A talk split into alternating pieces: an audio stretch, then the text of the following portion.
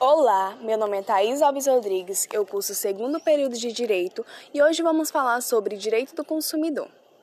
Eu acredito que a maioria das pessoas já foram em estacionamentos e deram de cara com o seguinte aviso: atenção, não nos responsabilizamos por roubo, furto ou danos nos veículos. No entanto, essa placa não tem validade nenhuma.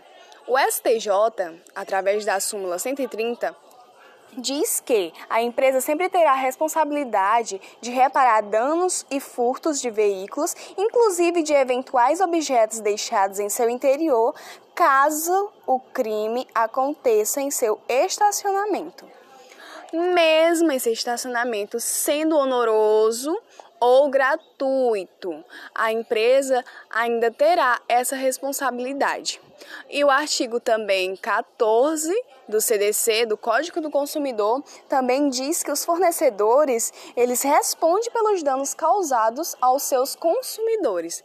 Então, se seu carro é, ou objetos encontrados no interior dele forem é, sofrer algum dano ou furto ou roubo, você deverá ser ressarcido, ser reparado por aquele aquela ação.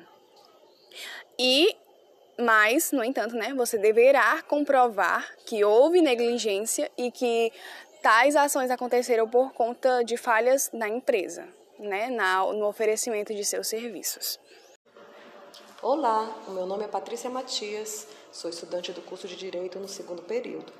E eu quero falar aqui sobre o direito de arrependimento nas relações de consumo. Quem nunca comprou pela internet ou por telefone se arrependeu?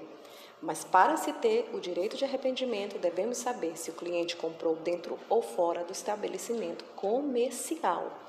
Dispõe o artigo 49 do Código de Defesa do Consumidor, o consumidor pode desistir do contrato no prazo de sete dias a contar de sua assinatura ou ato de recebimento do produto ou serviço, sempre que a contratação de fornecimento de produto e serviço ocorrer fora do estabelecimento comercial, especialmente por telefone ou domicílio. No parágrafo único, se o consumidor exercitar o direito de arrependimento previsto neste artigo, os valores eventualmente pagos a qualquer título durante o prazo de reflexão serão devolvidos de imediato monetariamente atualizados. Nós podemos observar nesse artigo duas coisas. O direito de arrependimento só se dá no prazo de sete dias a contar do recebimento do produto. Outro detalhe importante é que a compra deve ser por telefone, a domicílio ou pela internet. E isso significa que se você comprou ou compareceu no estabelecimento comercial e teve acesso ao produto, adquiriu, você não pode considerar como direito de arrependimento. Para garantir esse direito, ao consumidor que comprou o produto sem ter acesso e com eles compraram o produto por impulso.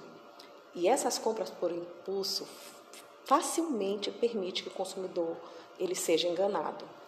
Compras feitas por catálogos também pode se dar o direito de arrependimento. Como, por exemplo, você comprou Avon, comprou Natura, Mary Kay, também podem, você pode dar o direito de arrependimento.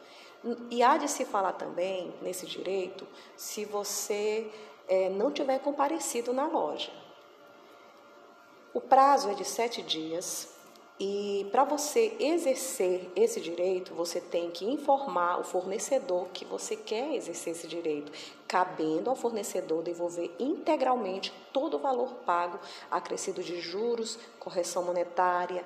Importante também frisar que cabe ao fornecedor pagar o frete e você, consumidor, que está devolvendo o produto, ele deve estar intacto e sem indício de uso, permitindo que o fornecedor possa vendê-lo novamente para alguém.